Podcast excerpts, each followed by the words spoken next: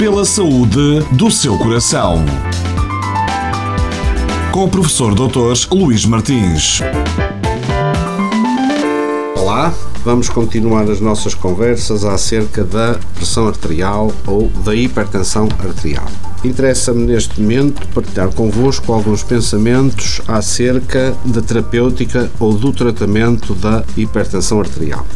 Eu gostava de chamar desde já a atenção que podemos considerar que não há uma cura para a hipertensão arterial. Como eu disse em programas anteriores, nós temos duas hipertensões, duas classes de hipertensão. Temos uma que chamamos hipertensão essencial, que não tem uma doença de base, e temos algumas hipertensões que nós chamamos de secundárias, que são secundárias a uma doença e essa doença poderá ter cura.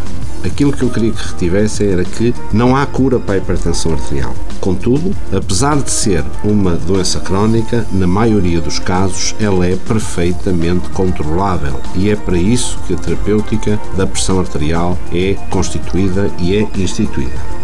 A abordagem da hipertensão arterial tem como principal objetivo a diminuição da morbilidade e da mortalidade cardiovascular e, portanto, necessita de intervenções que favoreçam uma diminuição da pressão arterial e, simultaneamente, consigam também controlar os outros fatores de risco que estão associados à hipertensão arterial e que, como sabem, são a obesidade, o tabagismo, o colesterol, ou seja, o excesso de gordura no sangue e o sedentarismo. Portanto, a inatividade física.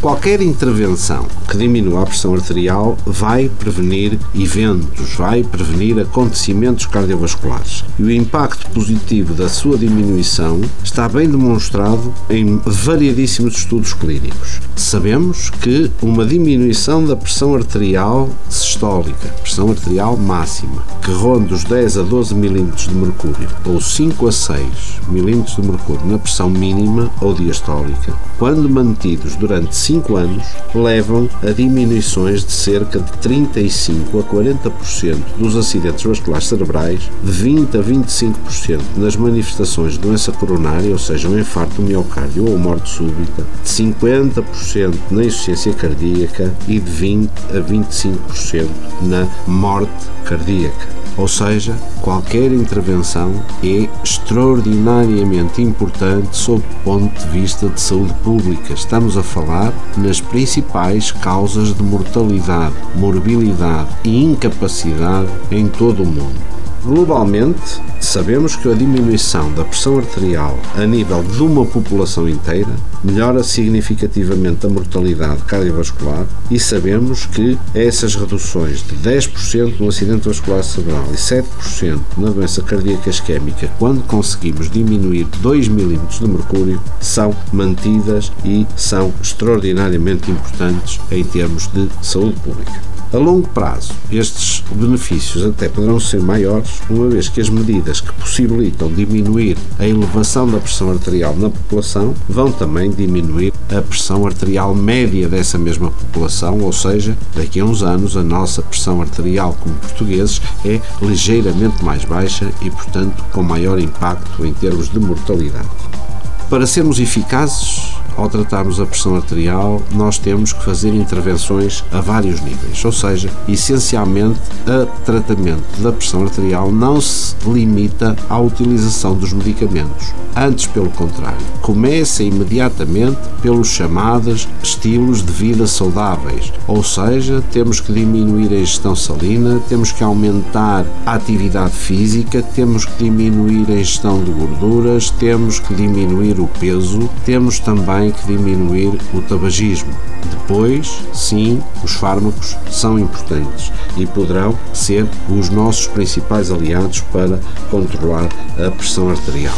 É reconhecido e amplamente aceito que as medidas não farmacológicas, portanto, as medidas que implicam mudanças no estilo de vida, devem ser assumidas de uma forma permanente e são essenciais para todo o sucesso do tratamento da pressão arterial.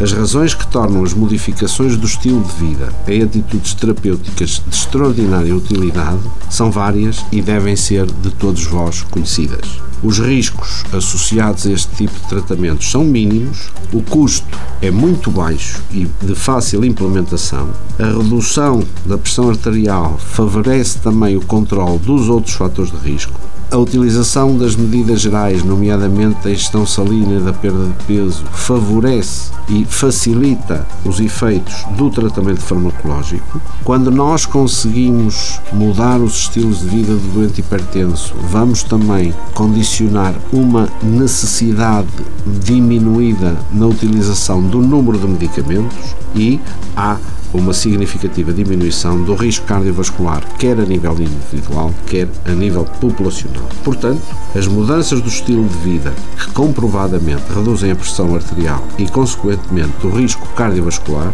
são as reduções do peso corporal, a redução da ingestão salina e do consumo de bebidas alcoólicas, a prática regular de atividade física e a não utilização de drogas que elevam por si a pressão arterial. A adoção de um estilo de vida saudável proporciona geralmente uma descida significativa na pressão arterial e é, portanto, essencial que qualquer doente hipertenso também o assuma e não fique limitado aos seus comprimidos, às suas pastilhas. Foi um prazer, continuaremos a falar destas questões em programas posteriores. Pela saúde do seu coração.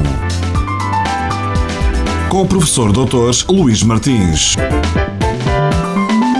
Para mais informações, consulte um dos especialistas do Centro de Cardiologia de Azemais ou envie as suas questões para dúvidasdecardiologia.gmail.com